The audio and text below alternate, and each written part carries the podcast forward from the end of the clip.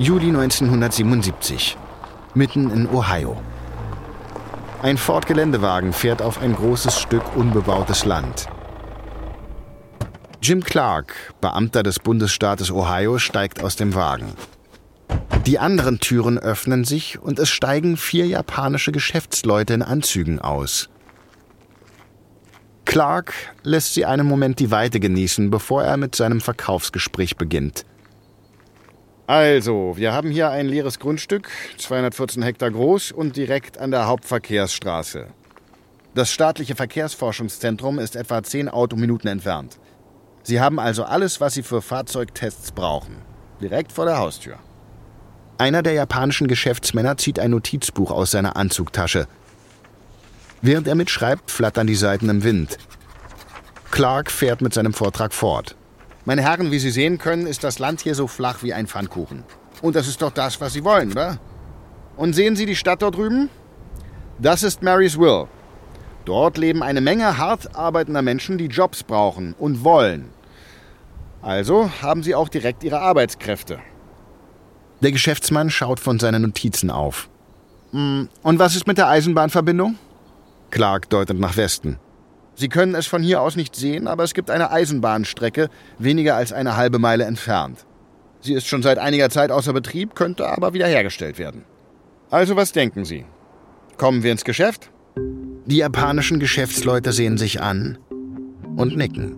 Sie haben gerade den idealen Standort gefunden für Hondas neue Motorradfabrik. Und die Motorräder sind nur der Anfang. Honda hat noch viel größere Pläne für diesen Ort. Die Amerikanerinnen und Amerikaner wollen unbedingt mehr Honda Civics und Accords kaufen. Aber die japanischen Autohersteller befürchten, dass genau dieser Erfolg die kriselnde amerikanische Autoindustrie in Aufruhr versetzen könnte. Die Hälfte aller Hondas wird in den USA verkauft.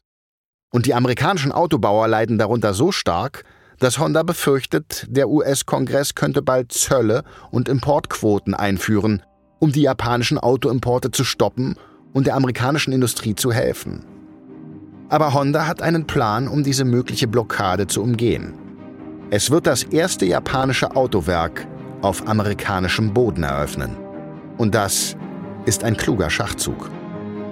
Toyota wird darauf mit einem eigenen Plan reagieren. Es wird eine Vernunftehe mit Amerikas Autogiganten eingehen. Doch damit der Plan funktioniert, muss Toyota die Amerikaner erstmal davon überzeugen, dass es nicht der Feind ist, sondern ein Freund.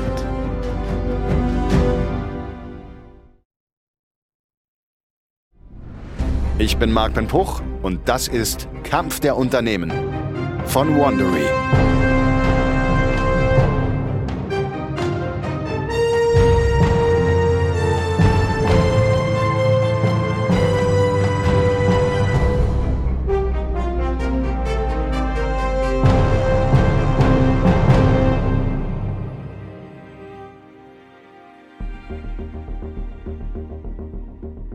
In der letzten Folge hat Toyota die Herzen der jungen Amerikanerinnen und Amerikaner mit preisgünstigen und zuverlässigen Autos gewonnen. Honda hat seine Abgaswerte verbessert und zwei globale Ölschocks haben die amerikanischen Autokäuferinnen und Käufer zum Umdenken gebracht. Doch jetzt, wo die amerikanische Autoindustrie in Schwierigkeiten steckt, fürchten die japanischen Autohersteller, dass die US-Politik ihrem Erfolg ein schnelles Ende setzen könnte. Das ist Folge 3 auf zu neuen Ufern. Juni 1980. Toyota City, Japan. Eiji Toyoda steht in seinem Büro und knöpft sein Jackett zu. In diesen Tagen fühlt sich der mittlerweile 66-jährige Toyota-Vorsitzende wie das letzte Überbleibsel einer lang vergessenen Vergangenheit. Er war noch ein junger Hochschulabsolvent, als sein Cousin Kiichiro ihn angestellt hat – Heute hat LG graue Haare und Toyota ist der drittgrößte Automobilhersteller der Welt mit einem Jahresumsatz von 13 Milliarden Dollar. Heute umgerechnet 30 Milliarden Euro. Dennoch ist Toyota in vielerlei Hinsicht eher ein regionales Familienunternehmen als ein echter Weltkonzern. Toyota exportiert seine Fahrzeuge zwar in die ganze Welt, aber sie werden alle hier hergestellt, in der Stadt, die Toyota City heißt. noch. Denn heute wird AG einen ersten vorsichtigen Schritt tun, um das zu ändern. Die Tür öffnet sich und ein großer Amerikaner mit dünnem Haar tritt ein. Es ist Donald Peterson, der Vorsitzende der Ford Motor Company. Ford ist der zweitgrößte Autohersteller der Welt, aber das Unternehmen ist schwer angeschlagen. Ford verliert jeden Tag umgerechnet mehr als 10 Millionen Euro. Die beiden Automobilchefs setzen sich. Donald, ich bin froh, dass Sie an meinem Vorschlag Interesse zeigen. Ein Joint Venture könnte für uns beide von Vorteil sein. Ja, das ist definitiv eine spannende Idee. Also, wie stellen Sie sich das genau vor? Wir würden einen Entwurf für einen neuen Kleinwagen liefern, der in einem Ford-Werk in Amerika zusammengebaut werden würde. Wir würden die Produktion überwachen und die Autos würden dann bei Ford-Händlern verkauft werden. Peterson erkennt, was ihm das bringen könnte. Ford braucht schnell einen Ersatz für seinen eigenen erfolglosen Kleinwagen, den Ford Pinto. Das könnte eine schnelle und kostengünstige Lösung sein. Peterson ist auch daran interessiert, einen Blick unter die Motorhaube von Toyota zu werfen. Er will erfahren, wie Toyota mit weniger Angestellten als Ford trotzdem zuverlässige Kleinwagen herstellen kann. Werden die Autos also das Ford-Logo tragen? Ja, ich bin offen. Unser Ziel ist es zu lernen, wie wir unser Produktionssystem in Amerika anwenden können, ohne direkt das Risiko eingehen zu müssen, ein eigenes Werk zu bauen. Was Toyota verschweigt, es gibt noch einen weiteren Grund, warum auf den Autos nicht das Toyota-Logo sein soll. Der Ruf der in Amerika hergestellten Autos ist inzwischen so schlecht, dass Toyota befürchtet, dass grundlegend jedes in den USA hergestellte Fahrzeug minderwertig sein könnte. AG möchte deshalb nicht riskieren, dass die Marke Toyota leidet durch schlechte Arbeit der amerikanischen Monteurinnen und Monteure. Peterson lehnt sich in seinem Sitz zurück. Das hört sich gut an. Lassen Sie uns einen Vertrag ausarbeiten. Wunderbar. Aber ich habe eine Bitte. Dürfen wir öffentlich machen, dass wir miteinander in Gesprächen sind? Peterson ist nicht überrascht. In der amerikanischen Politik werden schon seit einiger Zeit Maßnahmen diskutiert, um die US-Hersteller vor der japanischen Konkurrenz zu schützen. Toyota hofft natürlich, die Wogen zu glätten, indem es sich als Verbündeter der amerikanischen Autohersteller darstellt. Doch nach der beinahe Pleite von Chrysler bezweifelt Peterson, dass dieser Plan aufgehen wird. Ja, sicher. Sie können der Welt sagen, dass wir miteinander reden. Aber wie Peterson erwartet hat, bleibt der politische Druck hoch.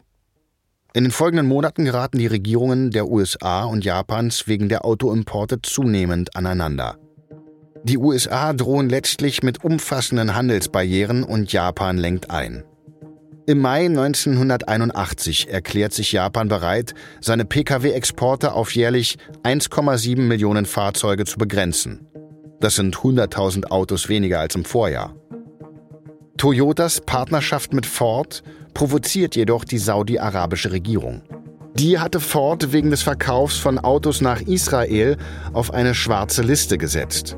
Und Toyota will es sich mit den Saudis auf keinen Fall verscherzen da Saudi-Arabien nach den USA der zweitgrößte Exportmarkt für Toyota ist. Am Ende führen die Gespräche zwischen Ford und Toyota doch zu keinem Ergebnis. Der von Toyota vorgeschlagene Minivan namens Town Ace fällt bei der Marktforschung gnadenlos durch. Das typisch japanische Minivan-Design, clever, kompakt, aber auch gedrungen, scheint im weitläufigen Amerika nicht anzukommen. Im Juli 1981 trennen sich die Wege von Ford und Toyota. Für Toyota ist das eine Katastrophe. Die neue Importquote für japanische Autos bedeutet, dass Toyota seinen Pkw-Absatz in Amerika nicht steigern kann. Und während Toyota ein Jahr lang damit verbracht hat, mit Ford zu flirten, baut Honda bereits ein Autowerk in Ohio. Und Honda plant noch einen weiteren mutigen Schritt.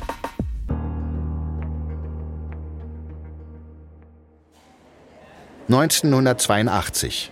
Hondas US-Hauptsitz in Torrance bei Los Angeles. In der Cafeteria rätseln die drei wichtigsten Führungskräfte von Honda Amerika über den neuesten Plan der Unternehmensführung aus Japan. Vizepräsident Tom Elliott starrt ungläubig das Dokument in seinen Händen an. Das ist lächerlich. Wie soll das funktionieren? Seine Kollegen nicken. Die Chefs in Japan wollen, dass sie sich darauf vorbereiten, ab 1986 eine Honda Luxuslimousine zu verkaufen. Sie soll einen V6-Motor haben und etwa 20.000 Dollar kosten. Heute inflationsbereinigt etwa 40.000 Euro.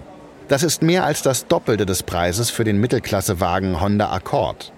Damit würde Honda in die Oberklasse eintreten, in den direkten Wettbewerb mit Marken wie Cadillac, BMW und Mercedes-Benz. Executive Vice President Cliff Schmillen blättert in dem Strategiedokument. Ja, vor allem hier dieser Absatz. Sie wollen 1988 auch einen Supersportwagen auf den Markt bringen. Elliot rollt mit den Augen. Oh ja, sicher. Wir werden einfach Mercedes platt machen. Und zwei Jahre später auch noch Ferrari und Porsche, kein Problem. Hondas US-Präsident Yoshihide Monekuni legt sein Sandwich aus der Hand. Aber die Argumentation ist nicht ganz falsch. Die erste Generation unserer Kunden kommt jetzt ins mittlere Alter. Viele von ihnen werden größere, luxuriösere Autos haben wollen. Aber für die bieten wir nichts an. Also werden die stattdessen BMWs oder Lincolns kaufen. Mit diesen neuen Modellen würden sie bei Honda bleiben. Schmillen sieht das anders. Hondas Markenimage ist dafür zu speziell. Honda hat einen starken Markenkern, aber Honda steht für Zuverlässigkeit, nicht für Luxus. Honda hat nicht das nötige Prestige, um mit Mercedes oder Audi zu konkurrieren. Amerikaner assoziieren japanische Autos nicht mit Luxus. Elliot wirft etwas ein. Stimmt. Außerdem können unsere Händler damit gar nicht umgehen. Ich meine, können Sie sich einen Ausstellungsraum vorstellen, in dem eine Luxuslimousine und ein Civic nebeneinander stehen? Ich bitte Sie. Damit das funktioniert, bräuchten wir eine komplett neue Marke und dafür ein komplett separates Händlernetz. Die drei Führungskräfte halten inne. Sind Sie da gerade über die Antwort auf all Ihre Probleme gestolpert? Sie können die erste japanische Luxusautomarke von Grund auf neu erschaffen und die Verbindung zu Honda nur im Hintergrund erwähnen. Und während sich das Führungssystem in Kalifornien darauf vorbereitet, in die Oberklasse aufzusteigen, steht das Honda-Werk in Ohio kurz davor, eine weitere Premiere zu liefern.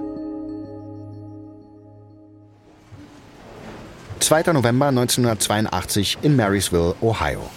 8.30 Uhr am Morgen.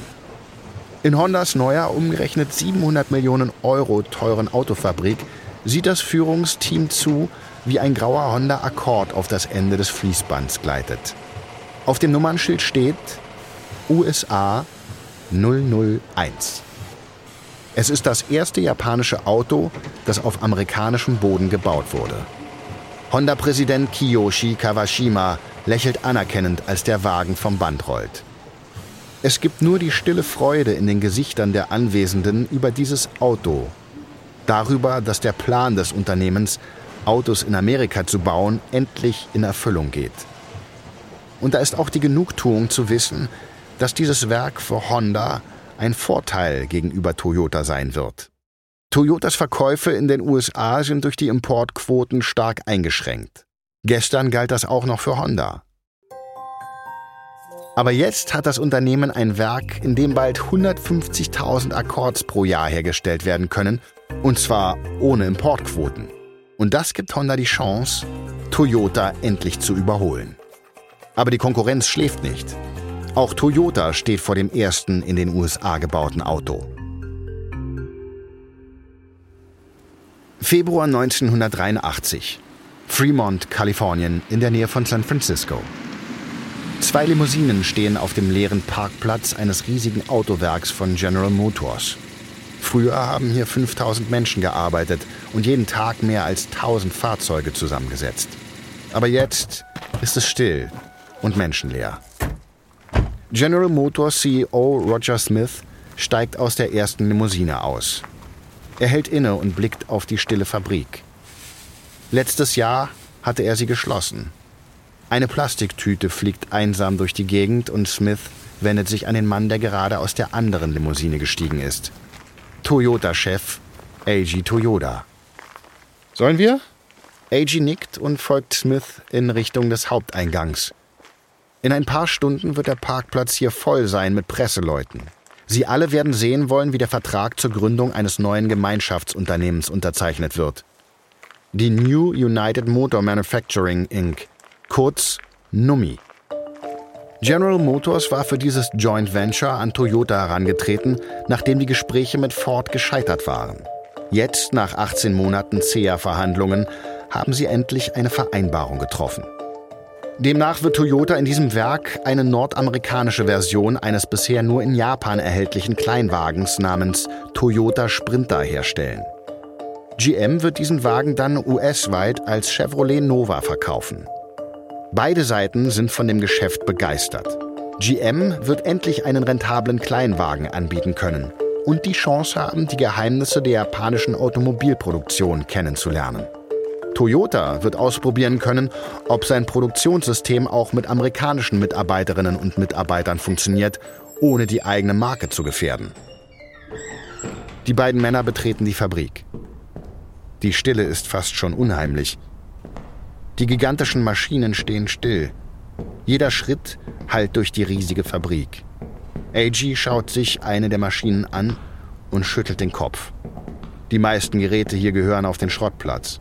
Und es ist nun Toyotas Aufgabe, neue Maschinen anzuschaffen.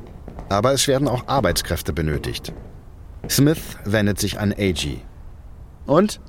Haben Sie schon einen Einstellungsplan? Wir beabsichtigen, die Leute, die Sie damals entlassen haben, wieder einzustellen. Smith will kurz lachen, aber dann sieht er den ernsten Blick auf Agis Gesicht. Sie meinen das ernst? Hören Sie, ähm, Sie wollen diese Leute nicht zurück. Dieser Ort war die schlimmste Fabrik in ganz Amerika. Gewerkschaften und Manager waren im Dauerstreit. Ständig wurde gestreikt. Dazu gab es Leute, die sich bei der Arbeit betrunken haben und himmelhohe Fehlzeiten. Es war das pure Chaos. Wir hatten Autos, die mit falsch herum eingebauten Motoren, fehlenden Lenkrädern und leeren Colaflaschen auf den Sitzen vom Band liefen. Ich weiß Ihren Ratschlag zu schätzen, aber ich glaube, dass die Leute unter Toyotas System gute Mitarbeiter werden können. Wie unsere Leute in Japan. Das ist Ihre Sache. Aber behaupten Sie nachher nicht, ich hätte Sie nicht gewarnt. AG glaubt fest daran, dass Toyota die Mitarbeiterinnen und Mitarbeiter, die einst in dieser Fabrik gearbeitet haben, zähmen kann. Dieses Werk ist Toyotas erster entscheidender Schritt auf dem Weg zur Autoproduktion in Amerika. Und wenn das Unternehmen auch nur einen Fehler macht, könnte sich Hondas kleiner Vorteil in der US-Produktion in einen uneinholbaren Vorsprung verwandeln.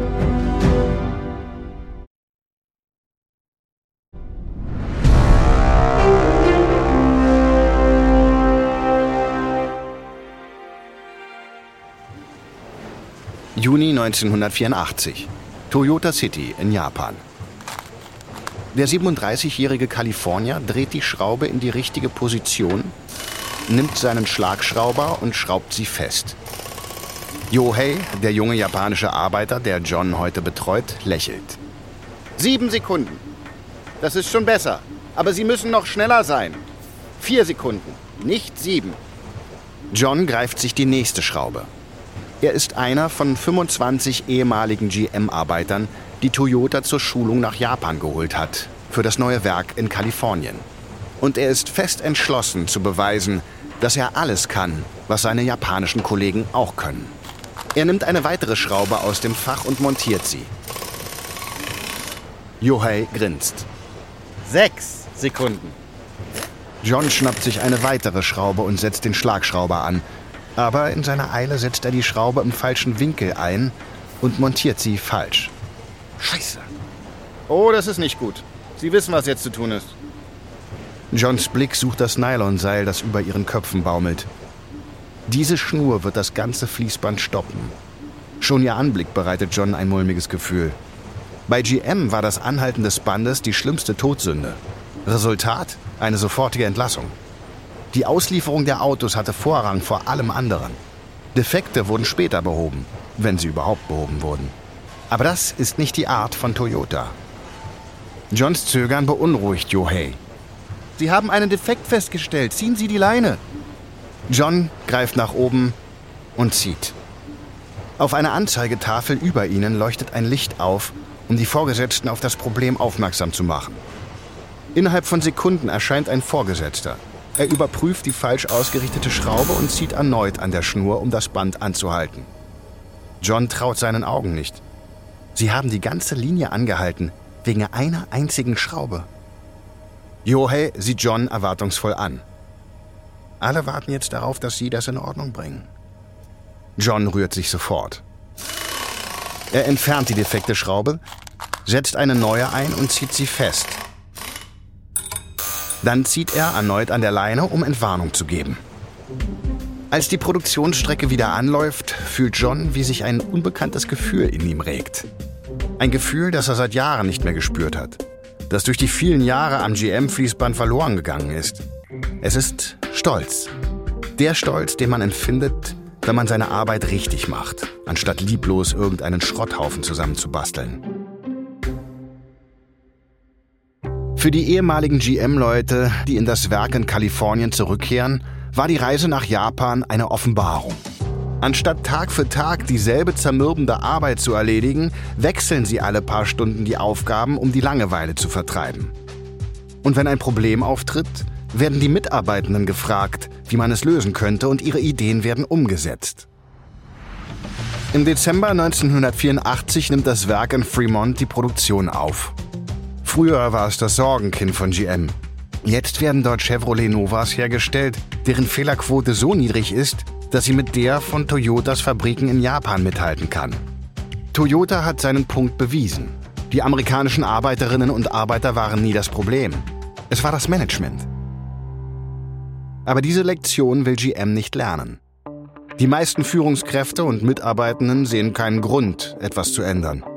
Für sie ist GM der größte Automobilhersteller der Welt und muss daher auch der Beste sein. Aber während GM seine Augen und Ohren verschließt, gewinnt Toyota das nötige Selbstvertrauen, um das erste eigene Werk in den USA zu eröffnen. Und das muss jetzt schnell gehen. Denn während Toyota noch Probeläufe durchgeführt hat, konnte Honda seinen Vorteil in Amerika bereits nutzen. Seit der Eröffnung des Honda-Werks in Ohio 1982 haben die Verkäufe schnell angezogen. Vor drei Jahren hat das Unternehmen in den Vereinigten Staaten noch 365.000 Autos im Jahr verkauft. Jetzt, drei Jahre später, werden mehr als 550.000 Fahrzeuge verkauft.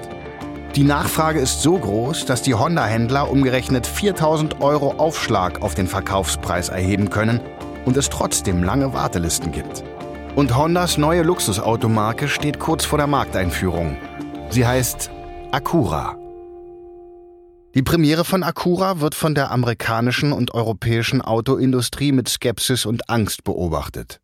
Einige bezweifeln, dass Honda auf dem Luxusmarkt mithalten kann. Andere befürchten, dass ein Erfolg von Honda auch anderen japanischen Herstellern den Weg in die Oberklasse ebnen könnte. Die ersten Acura Showrooms werden im März 1986 eröffnet. Und sie sind schnell voll mit jungen, hippen und wohlhabenden Kundinnen und Kunden. Sie wollen den Legend und seinen kleineren, sportlicheren Bruder, den Integra, unbedingt Probe fahren. Und die beiden Acuras enttäuschen sie nicht. Der Acura Legend hat alles, wonach sich die Käuferinnen und Käufer von Autos der 80er Jahre sehnen. Von elektrischen Fensterhebern und Polstern aus reiner Wolle bis hin zu einem Kassettenradio mit digitalem Equalizer. Und unter dem kultivierten Äußeren der Familienlimousine verbirgt sich ein 150 PS starker V6-Motor mit Benzineinspritzung, der nur darauf wartet, sich richtig auszutoben. Mit einem Preis von 20.000 Dollar, umgerechnet um die 40.000 Euro, kostet er nur halb so viel wie eine Mercedes E-Klasse und 30 Prozent weniger als ein 5er BMW. Zwar kommt Acura nicht nach Europa, aber in Amerika hat Honda Ende 1986 endgültig bewiesen, dass viele Menschen japanische Luxusautos kaufen wollen. In diesem Jahr werden 52.000 Acuras verkauft, genug für Honda, um Toyota in Amerika zu überholen. Bis Ende 1986 hat Honda fast 700.000 PKWs verkauft und liegt damit vor Toyota mit 640.000 Fahrzeugen. Und die Erfolgssträhne von Honda hält an. Im Jahr 1987 verdoppeln sich die Verkäufe von Acura und tragen dazu bei, dass der Absatz von Honda insgesamt auf fast 740.000 Fahrzeuge steigt. Währenddessen fällt Toyota weiter zurück, weil der Yen im Vergleich zum Dollar immer stärker wird und das Unternehmen zu Preiserhöhungen zwingt. Die Risikobereitschaft von Honda zahlt sich aus. Das Unternehmen ist dem stets vorsichtig agierenden Toyota mittlerweile weit voraus. Aber Toyota weiß, dass langsam und stetig auch zum Ziel führt. Und so langsam Toyota auch kriechen mag, es nähert sich Honda unaufhaltsam. Sommer 1988. Hallbrook, mitten in der Wüste von New Mexico. Ichiro Suzuki geht vom Bremspedal und lässt seinen Wagen langsam aus dem McDonald's Drive-In rollen. Er schlürft seinen Vanillemilchshake, während er auf die Straße fährt. Normalerweise trinkt er Wasser oder grünen Tee. Aber seit er diese tagelange Fahrt durch ganz Amerika begonnen hat, ist er süchtig geworden nach McDonald's Shakes. Suzuki befindet sich auf einer fast 3000 Kilometer langen Testfahrt auf der legendären Route 66 von Los Angeles nach St. Louis. Und wenn er sein Ziel erreicht, muss er die wichtigste Entscheidung seiner Karriere treffen. Drei Jahre lang hat das Ingenieurteam in Toyota City den Prototyp entwickelt, in dem er gerade sitzt. Und jetzt muss er als Chefingenieur entscheiden, ob der Lexus LS400 wirklich straßentauglich ist. Von seiner Entscheidung hängt eine Menge ab. Toyota braucht eine Oberklasse-Limousine, um seine wohlhabendsten Kundinnen und Kunden davon abzuhalten, auf BMW und Mercedes umzusteigen. Außerdem will das Unternehmen einen hochprofitablen Oberklassewagen verkaufen, um den steigenden Wert des Yen gegenüber dem Dollar auszugleichen.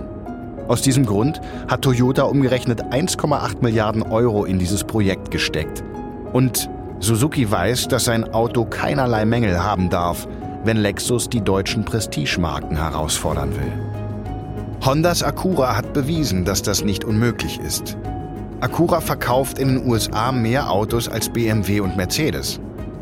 Aber Toyotas Plan ist nicht, die Deutschen preislich zu unterbieten, wie es Acura tut. Nein, das Unternehmen will ein Auto bauen, das so gut ist, dass die Leute denselben Preis dafür zahlen wie für einen Mercedes. Aber wenn dieser Lexus floppt, könnte Toyota für immer in der Welt der Mittelklasse hängen bleiben. Suzuki trinkt noch einen Schluck und bemerkt die sinkende Tankanzeige. Er sollte besser noch mal tanken, bevor er nach Albuquerque aufbricht. Er hält an einer Tankstelle und steigt in der brütenden Hitze aus. Während er über die flirrende Wüstenlandschaft starrt, kommt ein Mann mit Cowboyhut aus der Tankstelle. Der Mann geht auf seinen Pickup zu, aber stoppt dann, um Suzukis Auto zu betrachten. Es sieht vertraut aus, wie eines dieser teuren deutschen Autos, aber das Typenschild und die Plakette sind mit schwarzem Klebeband überklebt. Er ruft zu Suzuki. Hey Sie! Was für eine Automarke ist das? Suzuki lächelt. Es ist beruhigend, dass sein Lexus die Aufmerksamkeit auf sich zieht. Aber im Moment ist er noch geheim. Also sollte er besser aufpassen, dass er nicht zu viel Aufmerksamkeit erregt. Es ist ein Prototyp. Ein Prototyp? Aha. Wovon? Der neue Mercedes. Ah, das habe ich mir schon gedacht. Der Mann geht zufrieden weiter. Aber in gewisser Weise lügt Suzuki nicht. Denn wenn alles nach Plan läuft, wird Lexus wirklich das neue Mercedes werden. Als er in St. Louis ankommt, ist Suzuki davon überzeugt, dass der LS400 marktreif ist. Nach sechs Jahren Entwicklungszeit ist Lexus endlich startklar. Aber vor Lexus liegt ein sehr steiniger Weg.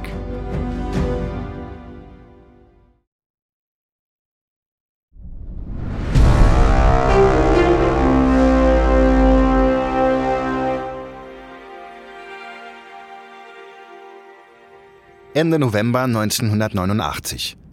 Der Lexus-Hauptsitz in Torrance bei Los Angeles. Richard Shitty verschüttet fast seinen Kaffee, als eine Mitarbeiterin des Kundendienstes in sein Büro stürmt. Die Panik steht ihr ins Gesicht geschrieben. Richard, wir haben ein großes Problem. Es ist drei Monate her, seit die ersten Lexus verkauft wurden. Und bisher ist alles traumhaft gelaufen. Es sind schon mehr als 8000 Lexus LS400 auf den Straßen unterwegs. Die Kundenzufriedenheit ist herausragend. Selbst die Einführung der Luxusmarke Infinity von Nissan hat dem Lexus Erfolg keinen Abbruch getan. Alle sind zufrieden. Und das machte Richard Chitty das Leben als Leiter des Kundenservice bei Lexus bisher leicht. Aber die Flitterwochen sind ab heute vorbei. Die Kundenbetreuerin schließt die Tür. Ich habe gerade mit einem Händler in der Nähe von San Diego telefoniert und er hat mir erzählt, dass er einen Kunden auf eine Probefahrt mitgenommen hat in einem LS 400.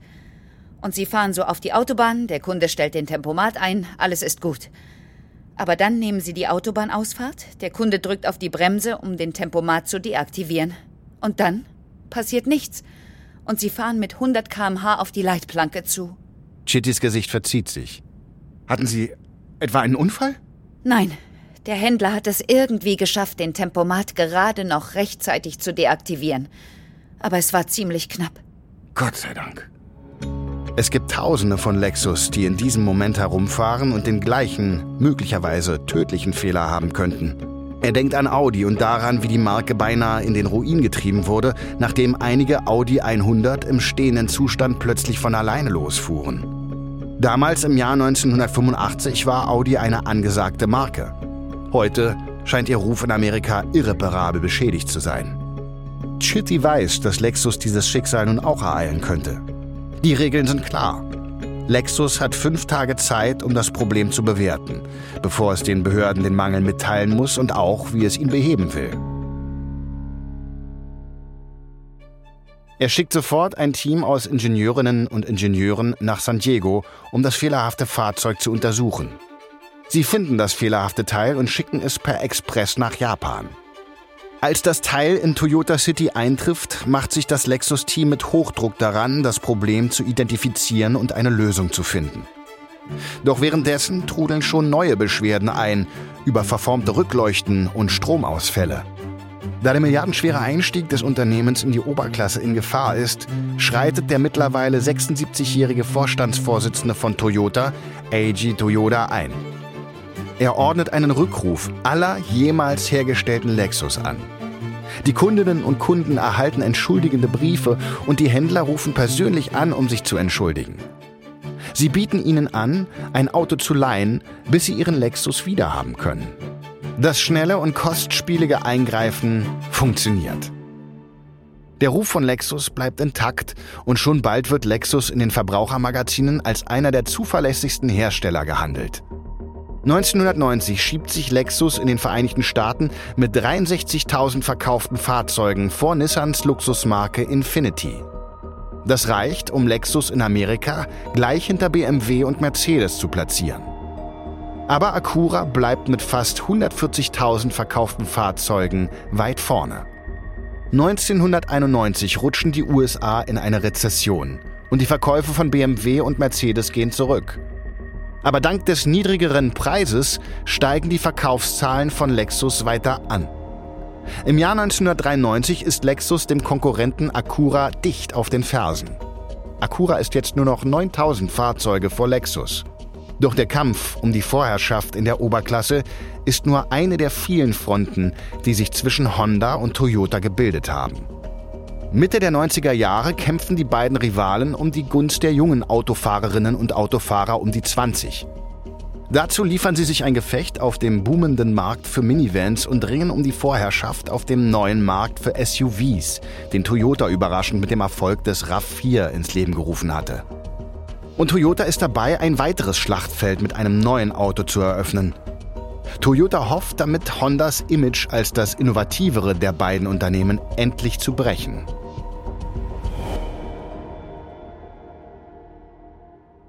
November 1994. Toyota City, Japan. Im Forschungs- und Entwicklungszentrum von Toyota richtet sich Teamleiter Takeshi Uchiyamada auf, während er sich auf das große Finale seiner Präsentation vorbereitet. Zusammenfassend lässt sich sagen, dass die Bedrohung durch die globale Erderwärmung bedeutet, dass die Kraftstoffeffizienz zum entscheidenden Kriterium für das Auto des 21. Jahrhunderts werden wird. Daher beabsichtigen mein Team und ich, einen Viersitzer Kleinwagen zu entwickeln, der 50% weniger Benzin verbraucht als heutige Autos. Uchi Yamada lächelt. Der Ingenieur ist 48 Jahre alt und hat den Ruf, ein Träumer zu sein. Und er ist stolz auf den Traum, den er gerade präsentiert. Aber die besten Ingenieurinnen und Ingenieure der Menschheit feilen bereits seit über 100 Jahren an Benzinmotor. Diese Technologie plötzlich 50% effizienter zu machen, ist verdammt schwierig. Uchi Yamada blickt auf sein Publikum. Vor ihm sitzt nur ein einzelner Mann. Sein 60-jähriger Chef Akihiro Wada. Und der runzelt die Stirn. Das ist nur ein weiterer sparsamer Kleinwagen. Sie haben die Aufgabe, ein Auto zu entwickeln, das die Zukunft revolutioniert. Wenn es Ihnen um Treibstoffeffizienz geht, dann träumen Sie größer. Versprechen Sie mir, dass ich in Ihrem Auto nur einen halben Tank brauche, um doppelt so weit zu kommen wie heute mit einem Corolla. Aber die einzige Möglichkeit, das auch nur zu versuchen, wäre ein Benzin-Elektrohybrid. Dann bauen Sie einen Hybrid. Uchi Amadas Augen weiten sich. Hybride sind bisher noch futuristische Konzeptautos und Stoff für Science-Fiction-Stories. Wir haben uns die Hybridtechnologie angesehen und sie bereits verworfen. Die Batterien sind schwach. Die Reichweite im Elektromodus wäre inakzeptabel. Die Akkus sind groß, teuer und viel zu schwer. Sie passen nicht in einen kleinen Wagen. Dann müssten wir ein größeres Auto bauen. Nein, Ihr Auftrag lautet, einen Kleinwagen zu entwickeln. Daran wird sich nichts ändern. Sie werden ein Hybridauto bauen und einen ersten Prototypen nächstes Jahr auf der Tokyo Autoshow zeigen. Uchi Amadas Kinnlade fällt herunter. Aber die Messe ist in elf Monaten. Mein Team hat keine Erfahrung mit der Hybridtechnologie und ich auch nicht. Was Sie von mir und meinem Team verlangen, ist unmöglich. Wada blinzelt nicht. Entweder Sie bauen einen Hybrid oder ich stampfe Ihr Projekt ein. Ohne dieses Auto haben wir keine Verwendung für Sie. Uchi Amada verlässt schockiert den Raum. Er hatte bereits einen Plan ausgearbeitet und hat jetzt einen völlig anderen Auftrag. Und er glaubt selbst nicht daran, dass er diese Mission erfüllen kann. Uchi Yamada und sein Team beginnen mit Hochdruck an der Entwicklung eines Autos zu arbeiten, das mit maximaler Effizienz zwischen Benzin- und Elektroantrieb wechseln kann. Sie lehnen es strikt ab, zum Aufladen der Batterien eine Steckdose zu benutzen. Stattdessen sollen die Batterien während der Fahrt aufgeladen werden, indem sie beim Bremsen die überschüssige Energie aufnehmen. Im Oktober 1995 wird ihr Konzeptfahrzeug auf der Tokyo Auto Show als Prius vorgestellt. Aber das Versprechen von einem Verbrauch von 3,4 Litern auf 100 Kilometern erregt wenig Aufmerksamkeit. Die einzigen, die sich für Toyotas Hybridfahrzeug interessieren, sind die Konkurrenzunternehmen. Aber als sie die Motorhaube öffnen, stellen sie fest, dass der Prius nur Schall und Rauch ist. Das Auto auf der Ausstellungsfläche hat nicht einmal Batterien im Inneren. Stattdessen gibt es einen elektrischen Kondensator, der wie eine Batterie aussieht. Aber einen Monat später verkabelt das Prius-Team die echten Batterien und bereitet sich damit auf die elektrische Zukunft vor. November 1995 auf der Toyota-Teststrecke am Fuße des Mount Fuji. Uchi Yamada und das Prius-Team beobachten vom Rand der Rennstrecke, wie ein Testfahrer in den Prototyp klettert. Nach einem chaotischen Jahr ist der Prius nun bereit für seinen ersten Straßentest. Bisher mussten sie sich auf komplizierte Computersimulationen verlassen, aber jetzt werden sie ihre Arbeit in Bewegung sehen. Uchi Yamada hält den Atem an, als der Fahrer im Prius einen Daumen nach oben zeigt und den Startknopf drückt. Der Prius ist so konstruiert, dass er im Elektromodus anspringt. Der Benzinmotor soll erst angehen, wenn das Auto etwa 25 km/h fährt. Der Fahrer lässt den Knopf wieder los und ein Teammitglied jubelt bereits. Wow, er ist völlig lautlos. Aber dann sehen Sie, wie der Fahrer immer wieder auf den Startknopf drückt. Der Prius ist nicht leise, weil er im Elektromodus ist. Er ist leise, weil er nicht funktioniert.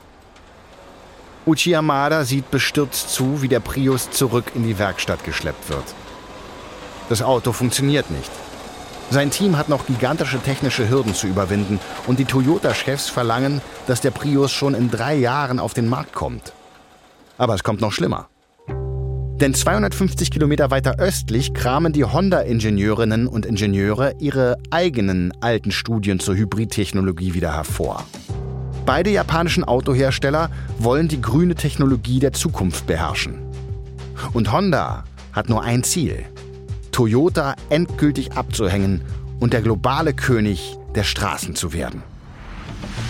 In der nächsten Folge bekommt der Kampf zwischen Toyota und Honda einen elektrischen Impuls. Eine Fußmatte wird zum Politikum und General Motors muss endgültig die Krone abgeben.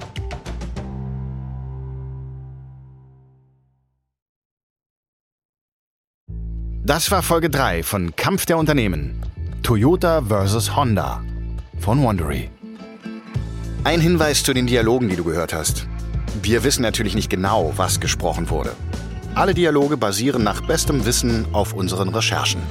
Wenn ihr mehr über die Geschichte von Toyota lesen möchtet, empfehlen wir euch The Toyota Leaders von Masaaki Sato. Kampf der Unternehmen ist eine Produktion von Studio J für Wandery. Ich bin Marc Ben Puch. Tristan Donovan hat diese Geschichte geschrieben. Kilian Mazurek hat die Folge übersetzt und adaptiert. Für Studio J Produzent Aljoscha Kupsch. Executive Producer Janis Gebhardt. Das Sounddesign haben Kyle Randall und Sofian Auda gemacht. Für Wondery Producer Patrick Fiener und Tim Kehl. Executive Producer Jessica Redburn und Marshall Louis.